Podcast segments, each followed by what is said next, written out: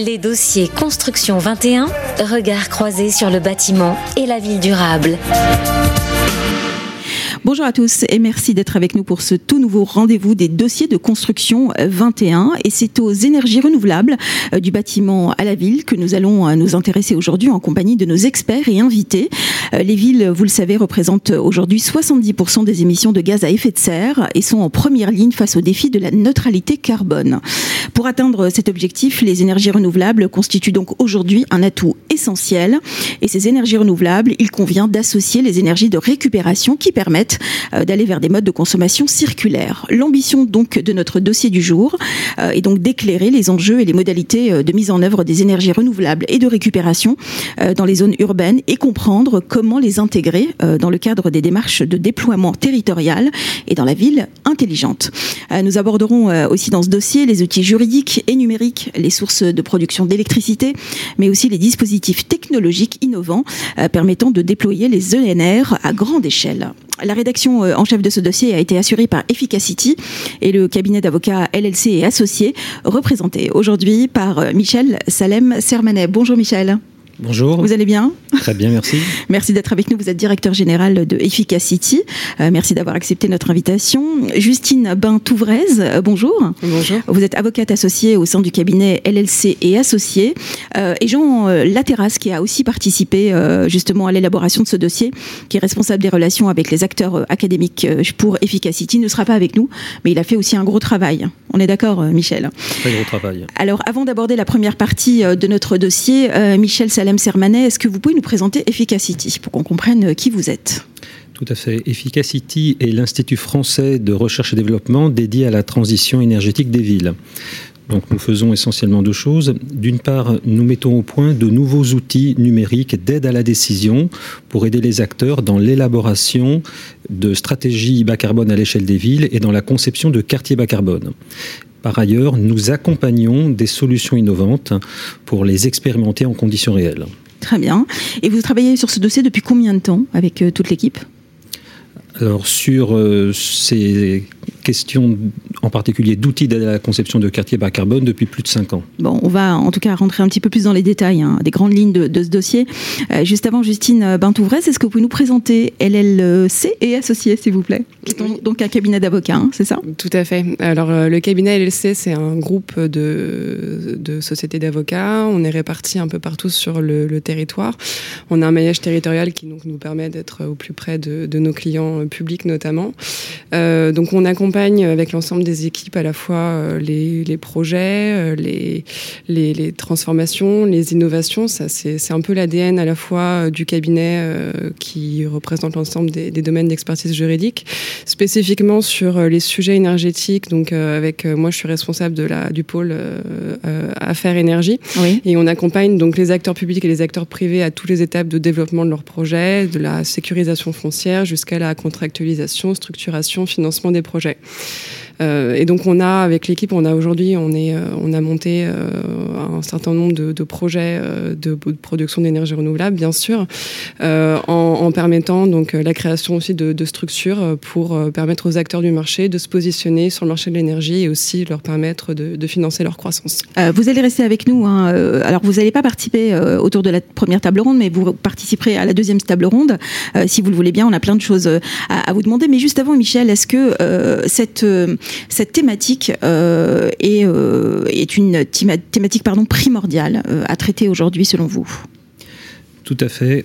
Elle est primordiale à la fois en France, en Europe et dans le reste du monde. L'objectif est de rester cohérent avec les grands objectifs qui ont été définis en, 2015 hein, par l'accord de Paris, donc en dessous des 1,5 degrés ou 2 degrés. Pour ça, il y a un certain nombre de, grandes actions à mener, en particulier au niveau des villes. Euh, traditionnellement, on distingue trois types d'actions.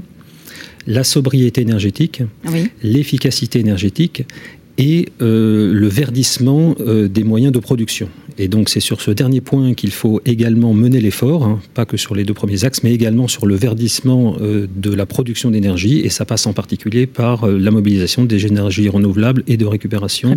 Et on est en retard hein, par rapport à la trajectoire que nous nous sommes fixés pour atteindre les objectifs 2020, 2030, etc. Donc l'effort est à accélérer et à en, particulier en France. Très bien. On va justement commencer par aborder la première table ronde, si vous le voulez bien. on va traiter en tout cas du potentiel des énergies renouvelables en milieu urbain. Les dossiers Construction 21, première table ronde. Et pour euh, cette première table ronde, Michel Salem Sermana est avec nous. Euh, nous avons également à distance Jean-Christophe Clément, euh, directeur innovation de Dalkia Smart Building. Bonjour Jean-Christophe. Bonjour. Vous allez bien? Oui, très bien. Merci d'être avec nous et d'avoir accepté justement de, parler de ce dossier et de votre contribution. nous allons évoquer le potentiel des énergies renouvelables en milieu urbain. alors d'abord, avant toute chose, Jean-Christophe, est-ce que vous pouvez nous présenter Dalkia Smart Building? Qu'est-ce que c'est? Donc c'est une entreprise qui conçoit, construit et garantit la performance d'ensembles énergétiques, euh, dont urbains. Par exemple, on fait des écoquartiers.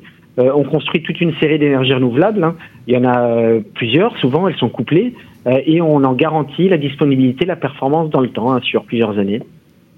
Donc vous allez euh, donc aborder euh, surtout le, fait euh, comment l'innovation numérique joue-t-elle un rôle essentiel dans le développement des énergies renouvelables. On est d'accord? Oui, c'est exact. Oui, oui, le numérique qui devient incontournable pour pouvoir intégrer toutes ces énergies renouvelables. D'autant plus les, objets sont gros, d'autant il faut du numérique hein, pour pouvoir gérer au mieux toutes ces énergies, ce stockage, etc. Hum. Vous pouvez nous expliquer un petit peu mieux comment ça fonctionne et de quelle façon est-ce que ça contribue de façon très active? euh, je vais prendre un exemple très concret, par exemple le quartier de Nanterre Cœur Université, qui est à, Nanterre euh, dans le prolongement du parvis de la Défense. On vient coupler cinq énergies renouvelables, de la géothermie, du solaire photovoltaïque, de la récupération d'eau sur euh, la chaleur, de mhm. l'aérothermie et de la cogénération thermique et électrique.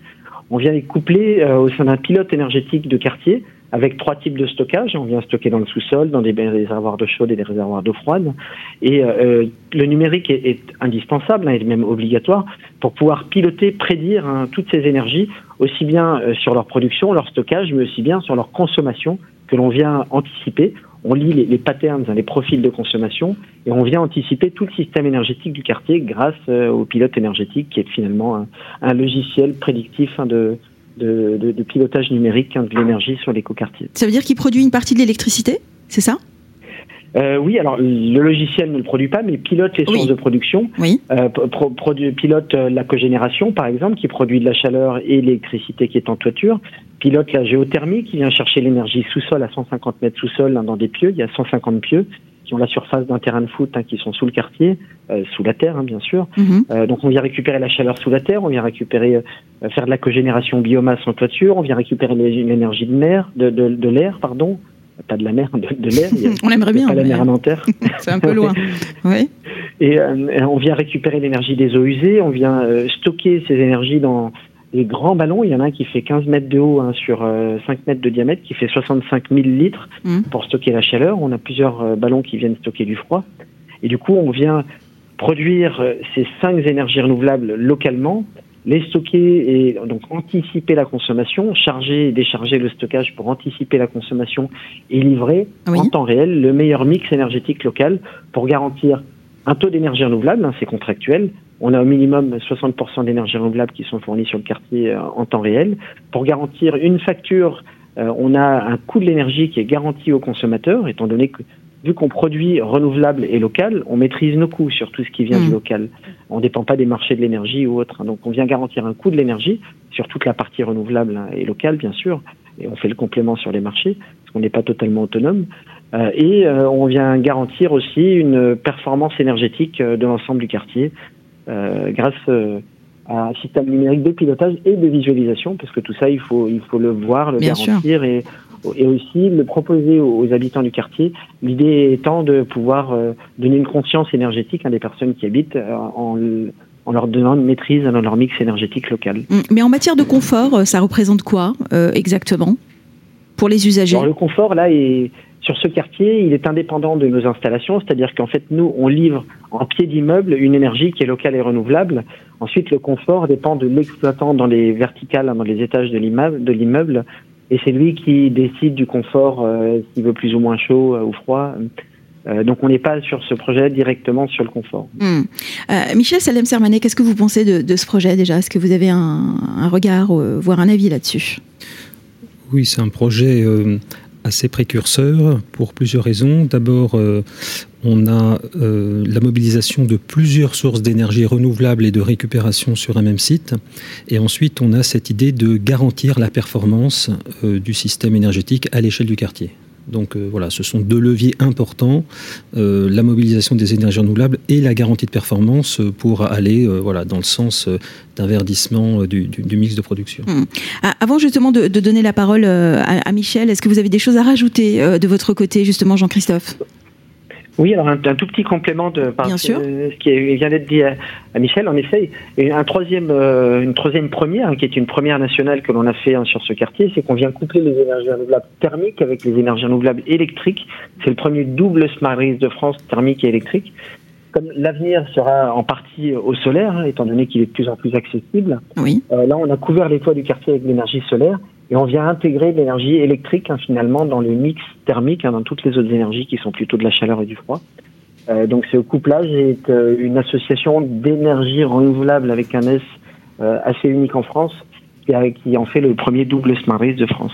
Très bien. Vous restez avec nous, euh, Jean-Christophe, si vous, si vous souhaitez intervenir évidemment sur ce que va nous dire euh, Michel, vous n'hésitez pas, d'accord euh, Avec vous, Michel, on va parler justement donc de ces enjeux des énergies renouvelables et de récupération en milieu urbain, comment changer d'échelle? vous avez, comme je le rappelle, écrit cet édito en collaboration avec Jean Laterrasse d'efficacité Justine Bintouvresse qui est avec nous de LLC Associés. Est-ce que vous pouvez nous parler des grandes lignes justement de, de cet édito? Pardon. Oui, donc la, question qui est posée dans, cet édito et dans ce dossier plus généralement, c'est euh, voilà, quels sont les, leviers pour réellement accélérer la mobilisation des énergies renouvelables et de récupération en milieu urbain en France.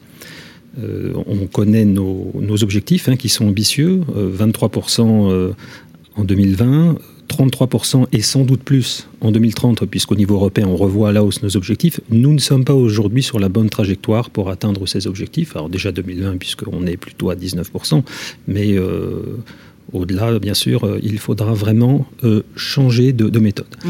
Alors pour moi, ce changement de méthode, il, a, il doit se faire à deux niveaux. D'abord, au niveau de la conception des projets. Euh, on l'a vu sur l'exemple de, Nanterre, hein, avec Jean-Christophe de, Dalkia. On est dans des systèmes énergétiques qui sont euh, différents euh, de, ce qu'on connaissait au cours des, dernières années, qui sont finalement plus, complexes. On mobilise des champs du, possible qui sont beaucoup plus vastes. sur un territoire donné, il y a de nombreux gisements d'énergie renouvelable ou de récupération que l'on peut mobiliser. Il y a de nombreuses façons de gérer l'énergie avec des réseaux, euh, des réseaux qui s'articulent entre entre eux, hein, puisqu'on a des réseaux de chaud, de froid, euh, des réseaux électriques, donc euh, avec également l'intérêt de mutualiser les besoins entre différents types de bâtiments, et puis le stockage. Donc tout ça mmh. est un système qui est beaucoup plus complexe, il y a beaucoup plus de, de possibilités, c'est une chance, mais la difficulté qu'on a aujourd'hui, c'est sur chaque quartier donné, de choisir la bonne stratégie énergétique et mmh. finalement d'optimiser ce champ des possibles. Le problème, c'est que les pratiques actuelles sont, euh, je dirais, encore euh, assez artisanales hein, finalement. Autant on utilise des outils euh, tout à fait avancés, des outils numériques avancés pour la conception détaillée, le dimensionnement des ouvrages, etc. Et évidemment pour l'exploitation, comme ça vient d'être indiqué par Dalkia, autant dans les phases amont d'études, on utilise encore des méthodes traditionnelles, euh, alors que ce sont dans ces phases amont que se prennent toutes les grandes décisions. Et hmm. donc ce sur quoi nous travaillons à Efficacity depuis des années, c'est de mettre au point des outils numériques de nouvelle génération pour aider à la conception euh, des, bons systèmes énergétiques à l'échelle des quartiers pour atteindre les objectifs bas carbone de ces quartiers. Hmm. Comment vous expliquez ce décalage finalement entre les outils euh, numériques qu'on met en place qui sont très puissants et des méthodes qui finalement restent un peu obsolètes? Alors je pense que ce décalage est, lié au fait que euh, le, champ des possibles que j'indiquais tout à l'heure s'est euh, nettement amplifié euh, au cours des mmh. dernières années grâce à tout un tas d'innovations euh, qui se sont accélérés. Euh, et ça fait que, je dirais, il y a dix ans, euh, quand on était sur un quartier, on, savait à peu près ce, ce, qu'il fallait faire. Aujourd'hui, le champ des possibles, vous avez des innovations tous les jours. Donc, comment choisir, comment optimiser son projet On ne peut plus le faire sans un outil qui analyse finalement des centaines, des milliers de scénarios, les compare et est une aide à la décision pour optimiser l'empreinte carbone mmh. du, du territoire. Aujourd'hui, ce qui fonctionne le mieux, selon vous, c'est quoi? Bah, Justement, il n'y a pas de. ah, il n'y a pas de, de, recette miracle, vous voulez dire? Chaque quartier doit avoir. Exactement. C'est la difficulté. C'est pour mhm. ça qu'il faut des outils que, voilà, dont, certains ont été développés par, par Efficacity qui permettent de finalement faire ce que l'on sait faire à l'échelle du bâtiment, le faire à l'échelle du quartier. Qu'est-ce que l'on fait au niveau d'un bâtiment? Parce qu'on a à peu près les mêmes, euh, euh, voilà, les, mêmes soucis euh, à l'échelle du bâtiment. À la conception du bâtiment, on utilise des outils de simulation énergétique, d'une part, et des outils de calcul d'impact environnemental. Et donc, c'est ce que l'on a fait au niveau d'Efficacity, c'est-à-dire de mettre à disposition des acteurs une capacité à simuler euh, le fonctionnement énergétique d'un quartier dans les phases amont d'études et également à calculer les impacts environnementaux complets, ce qu'on appelle en analyse de cycle de vie. Il y a des exemples à suivre qui pour vous sont concrètement euh, faisables, voire euh, alors, qui peuvent être euh, en tout cas un exemple de réussite Oui, tout à fait. Alors, euh, en matière d'utilisation d'outils numériques de nouvelle génération pour la conception de quartiers mmh. bas carbone, eh ben, on peut citer l'exemple euh, voilà, de, Toulouse, le quartier de Toulouse-Matabio, hein, mais Nicolas en, parlera tout à l'heure. Donc ça, c'est en termes de simulation numérique. Et puis sinon, il y a une dizaine de, de quartiers pilotes en mmh. France aujourd'hui qui utilisent avec notre appui des méthodes d'analyse de cycle de vie pour vraiment choisir en toute connaissance de cause. Donc les solutions existent, il faut juste euh, savoir. Euh, les solutions existent mhm. depuis peu, puisque ces outils ont été développés en particulier avec le CSTB et avec l'ADEME euh, au cours des cinq dernières années, hein, parce que mm on avait ces outils à l'échelle du bâtiment, il fallait les développer à l'échelle du quartier. Ce sont, euh, voilà, c'est une autre échelle. Il a fallu euh, investir beaucoup, beaucoup d'intelligence, de nombreux acteurs, hein, mm. publics, privés, y compris d'Alca d'ailleurs. Et ces outils sont opérationnels depuis un an, et donc euh, les phases pilotes montrent tout l'intérêt mm. de mettre plus d'intelligence grâce à ces outils numériques d'aide à la décision dans les phases amont d'études. Encore une fois, c'est là que l'on prend toutes les grandes décisions pour des investissements, quand on mm. parle de réseaux de chaleur, qui sont des, des investissements très capitalistiques. Et donc, voilà, il ne faut pas se tromper. Donc l'idée de, ce dossier, c'est d'abord d'ouvrir des perspectives, mais aussi peut-être de changer les mentalités? À ce niveau-là Tout à fait. Euh, là, on parle bien de changement de pratique hein, au niveau des acteurs de terrain. Mm. C'est toujours difficile de changer, euh, mais là, c'est nécessaire d'optimiser tous les projets si on veut atteindre les objectifs dont euh, voilà, j'ai rappelé l'ambition tout à l'heure. Très bien. Avant de conclure cette première table ronde, hein, et ça passe vite, hein, Jean-Christophe Clément, vous voulez rajouter quelque chose à ce que vient de nous dire justement Michel? Je ne peux qu'appuyer Michel hein, dans tout l'intérêt d'avoir un tel outil numérique pour anticiper. Parce que quand on construit un quartier, on le construit pour longtemps, hein, comme, euh, comme l'a dit Michel, et on ne peut pas y revenir. Quand, euh, donc quand on n'a pas bien évalué les ressources du territoire, euh, c'est des impacts qui ont 30-40 ans et c'est tout, ce qui est, tout, tout ça en performance énergie renouvelable, en, en performance verte hein, qui, est, qui est perdue. et c'est très important que, de le faire dès la conception, hein, comme l'a dit Michel, et en analyse de cycle de vie, parce que le poids carbone de la construction, euh, de tout ce qu'il faut pour construire, pour forer, pour construire les réseaux, pour construire les bâtiments, oui. c'est euh, typiquement le tiers, la moitié du poids carbone total sur 25 ans. Donc euh, si on l'a mal évalué, on se trompe finalement sur la globalité du contenu carbone, on peut se tromper de beaucoup. Donc je ne peux qu'appuyer hein, l'initiative d'Efficacity hein, euh, sur euh, vraiment pour ces deux arguments que nous travaillons tous les jours. Michel, je vous laisse conclure. Oui, je terminerai par une bonne nouvelle. Des acteurs comme Dalkia et d'autres s'emparent aujourd'hui de ces outils et ces outils euh, sont des premières non seulement en France mais en Europe. Donc ça veut dire que ça donne aussi un avantage concurrentiel mm.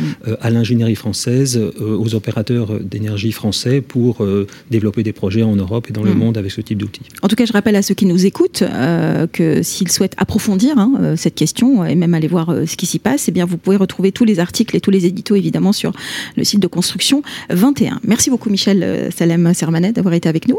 Merci. Euh, patron euh, d'ailleurs d'Efficacity. vous êtes où? Vous êtes Paris Vous êtes parisien là? Le siège est, parisien?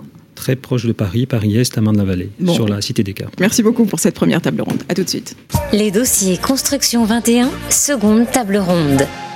Et pour euh, cette seconde table ronde, euh, nous allons euh, aborder les leviers pour accélérer le déploiement des énergies renouvelables en milieu urbain. Et pour évoquer justement cette partie du dossier, nous allons retrouver Justine Bain-Touvrez. rebonjour Justine. Je rappelle que vous êtes avocate associée au sein du cabinet LLC et associée. nous aurons également sur cette partie Nicolas Astir. bonjour Nicolas. Bonjour. ingénieur d'études et de recherche chez Efficacity. Et nous aurons également l'intervention de Mathieu Bahuot. merci merci. Bonjour, d'être avec nous Mathieu. Vous êtes chef de projet innovation pour Post Imo. Alors si vous le voulez bien, on va commencer avec vous, Justine. On va surtout se concentrer sur le juridique et vous allez, vous avez justement nous parler de justement de l'article que vous avez rédigé qui s'intitule Circuit court de l'énergie, mobiliser les instruments juridiques pour libérer la plus haute valeur environnementale des projets d'énergie renouvelable. Et c'est un sujet vaste, n'est-ce pas? C'est un vaste sujet. C'est un vaste sujet, mais qui, euh, qui se recoupe très bien avec ce qui a été dit précédemment, c'est-à-dire qu'aujourd'hui, je pense qu'on n'est plus seulement euh, sur un, le développement des projets d'énergie renouvelable, mais vraiment un déploiement à plus grande échelle euh, des, mmh. projets, des projets ENR. je pense que la, la, preuve de la transition énergétique n'est plus débattue, elle n'est plus à faire, et aujourd'hui, on est, on est vraiment dans un, dans un changement de paradigme pour faire que on, on puisse justement accélérer euh, la mise en œuvre de ces projets, notamment évidemment pour répondre à nos enjeux réglementaires. Euh, ça passe par plusieurs, évidemment, euh, modalités, plusieurs outils juridiques. Euh, ça passe d'abord par une systématisation, je pense, des démarches existantes. Ça, c'est important. Il faut simplifier les projets, il faut systématiser les, les, modalités de mise en œuvre, les montages. Et là-dessus, je pense qu'on a fait un pas en avant sur aujourd'hui, on a plus, on, met moins de temps à concevoir un projet d'énergie renouvelable. Il faut mm. passer un peu l'étape d'après. il faut accélérer la mise en œuvre des projets. Et aujourd'hui, on a finalement un cadre innovant d'outils juridiques juridique à notre disposition, à la disposition à la fois des acteurs publics et des acteurs privés euh, pour, pour, accélérer, euh, pour accélérer ces projets. Alors il y a plusieurs euh, leviers qu'on a exposés dans l'article, mais je pense mmh. qu'il finalement a été très bien développé par l'ensemble des contributeurs du dossier. ils sont de plusieurs ordres et, je vais faire un recoupement avec ce qui a été écrit par plusieurs. D'abord, c'est la nécessité, bien entendu, de placer les territoires au centre du dispositif. Ça, c'est important. Il faut un engagement territorial fort. C'est la, la première brique euh, du projet. Et des acteurs concernés. Et des acteurs concernés, euh, bien sûr, où euh, on a aujourd'hui, alors on a des nouvelles structures, des nouveaux véhicules sociaux qui vont permettre aux acteurs publics notamment de participer à l'investissement des projets sans être forcément majoritaires. on a la possibilité donc de, dérisquer les projets, de faire face à, justement à cette exigence en fonds propres des projets UNR qui est très importante. on va venir associer les, les citoyens, les entreprises les, acteurs publics, leurs groupements. Donc euh, ça, c'est un premier point. Il y a des, euh, le, voilà, la FNCCR l'a très bien dit dans son article, c'est qu'on a des structures parapubliques aujourd'hui qui, qui naissent pour justement accélérer la mise en œuvre des projets sur des échelles territoriales beaucoup hmm. plus importantes. Euh, le deuxième point qui est important, c'est de toujours réfléchir à insérer son projet dans une boucle énergétique locale. Je pense qu'on peut plus penser seulement on réalise des installations photovoltaïques de manière éparse, isolée, hmm. sur des toitures, au sol ou des centrales Aujourd'hui, il faut penser boucle énergétique et on a aujourd'hui des formidables projets qui sont mis en œuvre, euh, pas seulement d'une seule opération d'autoconsommation collective, hein, c'est la possibilité mm. d'autoconsommer son énergie avec plusieurs consommateurs. On a des opérations d'autoconsommation collective étendues, le syndicat Morbihan Énergie l'a mis en place. On a euh, évidemment trouvé des outils pour faciliter la mise en œuvre, pour accélérer un petit peu tout ça, euh, en, en, mutualisant au travers d'une seule structure la mm. mise en œuvre de 15 opérations d'autoconsommation collective. Donc aujourd'hui, Aujourd'hui, on est sur des échelles départementales, donc on a fait quand même euh, voilà, un, pas. voilà, un, grand pas. Mm. C'est ça. Et euh, la troisième chose, c'est vraiment le, de fédérer l'investissement local et citoyen. Euh, on a un nouveau dispositif aujourd'hui juridique qui vient de, nos directives européennes, que sont les communautés d'énergie renouvelable. Et ça, c'est la possibilité de dépasser le cadre de 2 km des opérations, mmh. de travailler sur des échelles territoriales beaucoup plus importantes.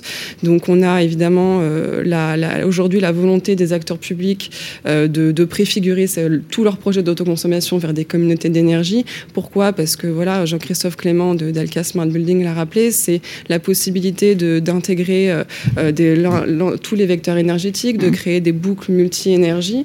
Euh, c'est la possibilité aussi d'intégrer des, des, des, véhicules de la mobilité électrique. Donc ça, il y a notamment les Enerplan, Texol qui ont travaillé sur ces dossiers-là. Et il y a vraiment des choses, des innovations juridiques et techniques qui sont très intéressantes. Et l'association des vecteurs énergétiques, je pense que c'est le, futur énergétique. Hein, c'est comme mmh. ça qu'on doit évoluer sur des échelles des, géographiques plus importantes. il y a des choses très intéressantes qui ont été faites et c'est notamment le, le projet D2 Grids dont on a été lauréat avec Construction 21, Greenflex, BRGM, le PA Paris-Saclay. C'est la possibilité justement aujourd'hui de pas seulement siloter les énergies mais d'intégrer les réseaux de chaleur aux boucles énergétiques locales, d'autoconsommation collective, voilà, pour travailler sur les flexibilités, la résilience territoriale, c'est important.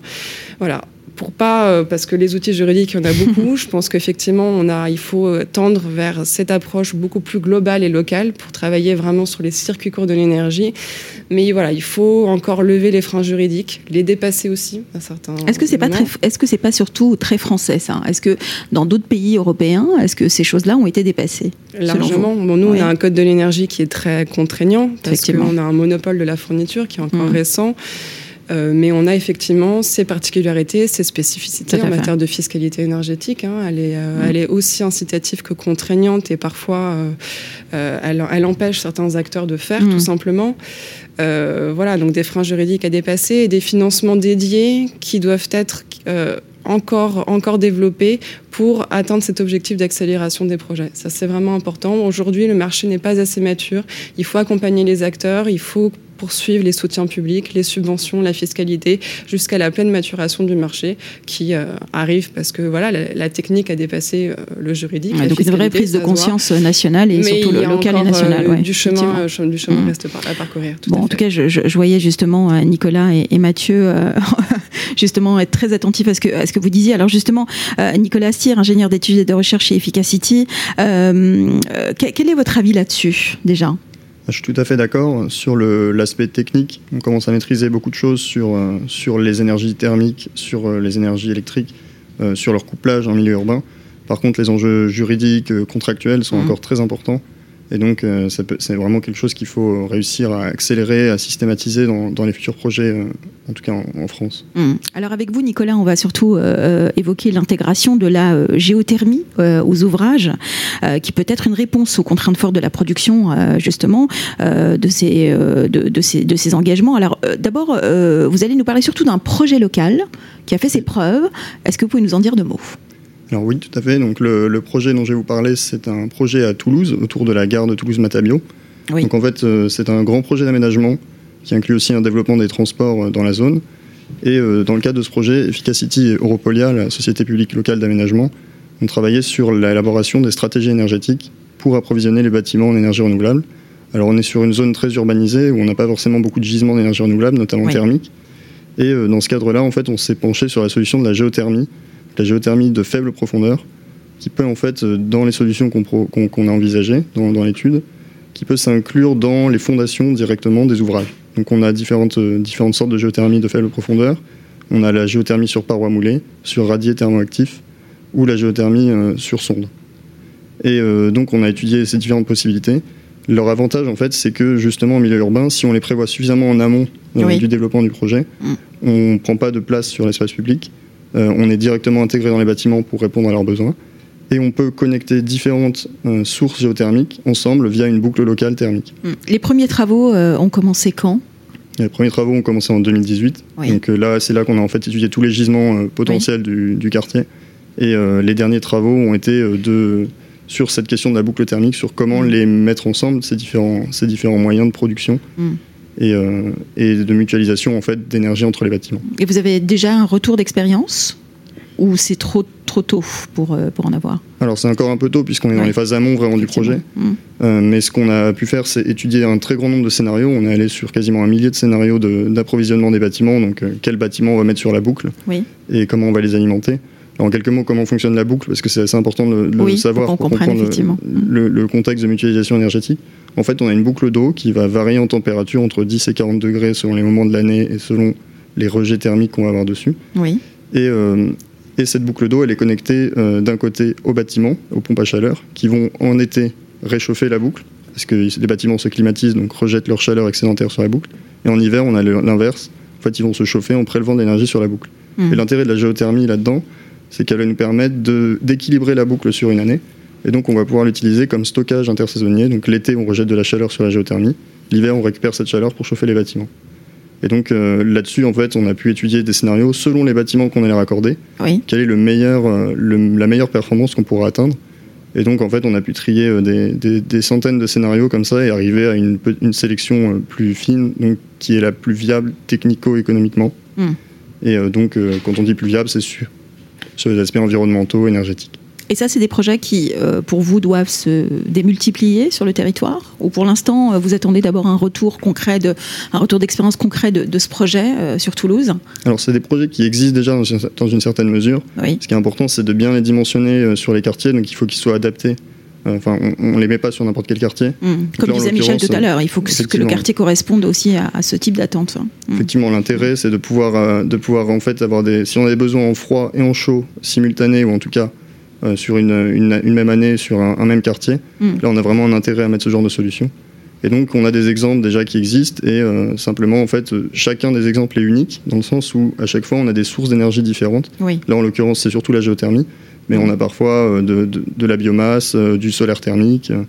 donc, on peut avoir beaucoup d'autres solutions, et c'est ça qui fait que chaque projet est unique. Et donc, chaque projet demande quand même d'avoir une étude particulière, une attention hmm. particulière, et on ne peut pas non plus systématiser la solution en tout cas, pour ceux qui veulent comprendre comment fonctionne euh, au plus près cette boucle énergétique locale, hein, dont vous nous parlez euh, depuis euh, quelques minutes, vous pouvez évidemment aller voir sur le dossier énergie renouvelable, hein, sur Construction 21. je crois que l'article le, est très complet. Hein, je crois on comprend mieux comment ça fonctionne. Ah, peut-être un, point supplémentaire qui est quand même important à souligner dans l'intérêt de ces boucles thermiques et de cette géothermie, c'est qu'en fait, on lutte également contre les effets de chaleur, urbaine, les, les îlots de chaleur urbains, pardon. Euh, donc en fait, euh, quand on a des climatiseurs, habituellement, on va rejeter la chaleur dans l'air ambiant autour des bâtiments. Et euh, donc on va, on va avoir des problèmes d'îlots de chaleur. Là, dans le cas de la géothermie, on peut rejeter cette chaleur dans le sous-sol et donc éviter complètement ce problème-là qui est de plus en plus prégnant en ville et en été. Donc euh, c'est assez important de souligner aussi euh, l'intérêt euh, environnemental et pour le confort urbain qu'on peut avoir avec ces technologies. on a bien compris que c'était un projet innovant, en tout cas, qui allait, je l'espère, faire ses preuves dans quelques, dans quelques temps. Merci beaucoup Nicolas Astier, vous pouvez évidemment intervenir hein, si vous le souhaitez. On va continuer avec vous Mathieu euh, Bayot, chef de projet innovation pour Postimo. Vous nous présentez Postimo pour commencer? Oui, bien sûr. donc Postimo, c'est la foncière du groupe La Poste, donc, qui gère et qui qui gère les immeubles du groupe, La, du groupe La Poste et qui euh, développe des projets euh, en fonction des besoins aussi des entités de La Poste. Oui. Euh, voilà, donc Postimo finalement a une action aussi forcément euh, assez forte hein, dans le sens et responsable exactement dans le sens des mmh. engagements euh, euh, sur le chemin de la neutralité carbone là du coup qui sont qui sont développés par le groupe La Poste. Et donc voilà Postimo agit notamment avec une avec une politique immobilier durable mmh. qui repose sur quatre piliers. Donc l'énergie que je vais représenter ce, soir. Le, le, le, deuxième pôle climat. On a un pôle économie circulaire aussi et un pôle biodiversité voilà, pour vraiment englober euh, toutes les, euh, tous les piliers, euh, tous les piliers de, de, la de la neutralité carbone. Très bien. Vous nous parlez des grandes lignes justement de cet édito oui, les grandes lignes, finalement, c'était de, de, démontrer hein, que, que finalement, alors c'est souvent à une échelle un peu plus, un peu, un peu plus fine, hein, euh, l'échelle souvent, souvent des immeubles pour nous euh, chez Postimo, mais d'étudier finalement que euh, installer une centrale photovoltaïque sur une toiture en, plein centre-ville, c'était, c'était possible. Oui. que c'était, certes, il y avait quelques, quelques sujets abordés, hein, notamment de sujet des, architectes des bâtiments de France, qui sur ce projet-là, sur le projet de Nantes par exemple, qui était donc qui est décrit dans la fiche euh, où on a eu quelques soucis. Euh, enfin, voilà, on a réussi à les contourner, mais euh, finalement on a réussi à faire le projet, donc c'est une, une, bonne chose. et voilà, de démontrer aussi que économiquement, par exemple, mm. c'était possible, que ça fédérait énormément les les occupants de, l'immeuble. Hein. Il y a aussi des, communications euh, dédiées voilà, pour euh, optimiser, euh, déplacer les, les, besoins énergétiques, enfin, déplacer les usages électriques à des moments où il y avait de la production photovoltaïque hein, mmh. pour finalement gagner en autonomie énergétique à une échelle d'un immeuble. Donc là, on est sur un immeuble tertiaire, hein, mmh. l'hôtel des postes de Nantes, où voilà, on a euh, bon, on, aurait, on aurait aimé en mettre plus, mais finalement, on a mis au maximum de photovoltaïque euh, sur la toiture qui était en rénovation. Et euh, voilà, après, c'est vrai que le sujet, on a très peu de surplus, parce que, de surplus de production parce qu'on autoconsomme presque tout avec les usages, les usages de l'immeuble qui sont tertiaires et logistiques, parce qu'il y a une plateforme mmh. aussi de tri qui alimente aussi les véhicules électriques au sous-sol de, cette, de cet immeuble notamment. Donc on a un lien avec le, véhicule électrique, etc. Après, on a eu du mal à sortir de l'immeuble parce que, enfin, en termes énergétiques, euh, je voulais dire, parce que euh, on a eu du mal à partager le surplus parce qu'on en a très très peu. Et c'est vrai qu'à l'époque où le projet a été développé en 2018, euh, fin 2018, c'était encore complexe aussi le schéma juridique sur l'autoconsommation collective, essayer de, essayer de, de voilà, de, de, voir si, si les besoins de moins de nos voisins étaient, étaient hmm. compatibles. Mais finalement, pour les volumes et ce qu'il y avait en jeu, voilà, on n'a pas eu beaucoup de répondants.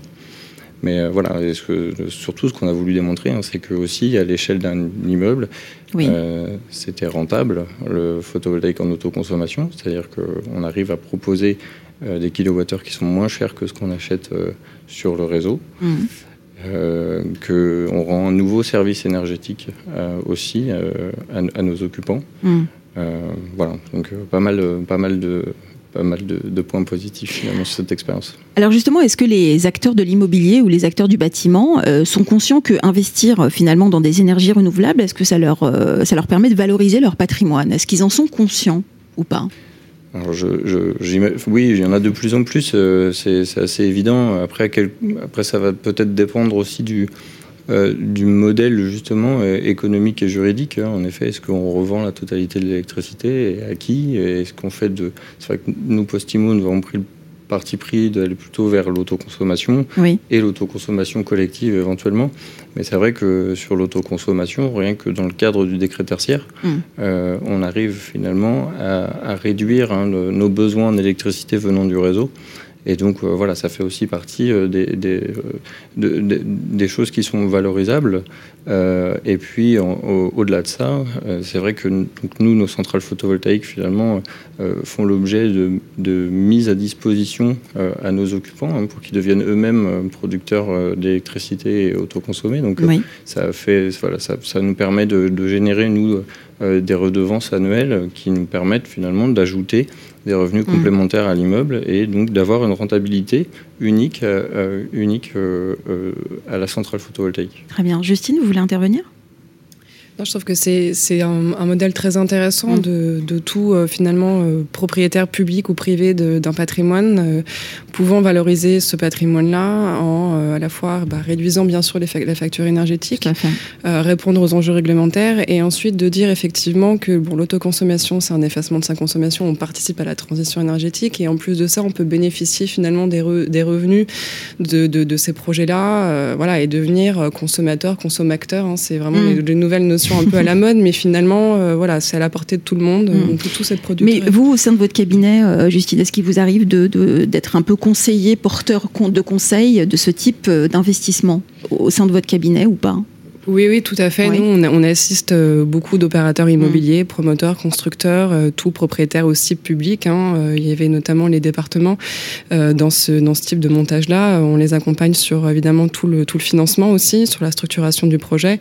et aujourd'hui, on a des, des, modèles d'affaires qui sont véritablement intéressants. Mm. Donc les acteurs se posent vraiment la question. en tout cas, ça devient une question primordiale dans, dans, la mise en place du projet. Nicolas, vous voulez intervenir? On arrive à, pratiquement à la fin de, de cette table ronde. Oui, alors sur les, sujets d'autoconsommation collective qui sont très intéressants sur l'électrique, euh, on, commence à avoir aussi des projets euh, de, couplage, donc c'est ce qui avait été évoqué un peu plus tôt là, dans la, précédente table ronde. Euh, on pourrait en fait utiliser, faire de l'autoconsommation collective sur des pompes à chaleur dans le bâtiment pour valoriser directement dans le bâtiment cette énergie en énergie thermique et donc avoir un gain direct sur les consommations aussi de chauffage. Donc c'est aussi des choses qu'on étudie dans, dans, le cadre des projets d'aménagement maintenant. Très bien. Mathieu, je vous laisse conclure. Ah oui, ben, encore, euh, le chemin est encore long parce qu'on voit qu'on expérimente, on expérimente et à chaque fois on arrive à trouver, euh, mm. comme, vient de, comme vient de le décrire Nicolas, euh, on, va avoir des, finalement des, actions qui pourraient euh, voilà, euh, alimenter une pompe à chaleur, c'était pas forcément euh, évident. En fait, il y a de belles idées, mais il faut les organiser. C'est ça en fait. Exactement. Faut, tout, en, tout en gardant à l'esprit qu'il faut que mm. quand même que ce soit, que ce soit rentable. L'échelle territoriale, en plus, en parlant de la Poste, c'est quand même un bon représentant du territoire, mm. aussi travaille dans ce sens, dans ce sens-là. Hein. C'est vrai que les communautés d'énergie renouvelable, nous, on y réfléchit. L'autoconsommation collective restreinte et étendue, on y réfléchit aussi. Donc euh, voilà, il y a encore il y a de belles choses à faire. En tout cas, le chemin est encore long, hein, n'est-ce pas Merci en tout cas à vous trois d'avoir participé à cette seconde table ronde. Justine Bintouvrez, avocate associée au sein du cabinet LLC Associé, merci d'avoir été avec nous. Euh, Nicolas Astier, ingénieur d'études et de recherche chez Efficacity, et Mathieu Bayuo, chef de projet innovation pour Post Imo. Merci à vous trois et merci surtout à vous de nous avoir suivis pour ce nouveau dossier euh, où nous avons évoqué les énergies renouvelables, un dossier dans sa globalité à retrouver sur le site de construction 21, évidemment on se retrouve très vite sur euh, Radio Imo. Les dossiers Construction 21, une émission à réécouter et télécharger sur le site et l'appli radio.imo et sur toutes les plateformes de streaming.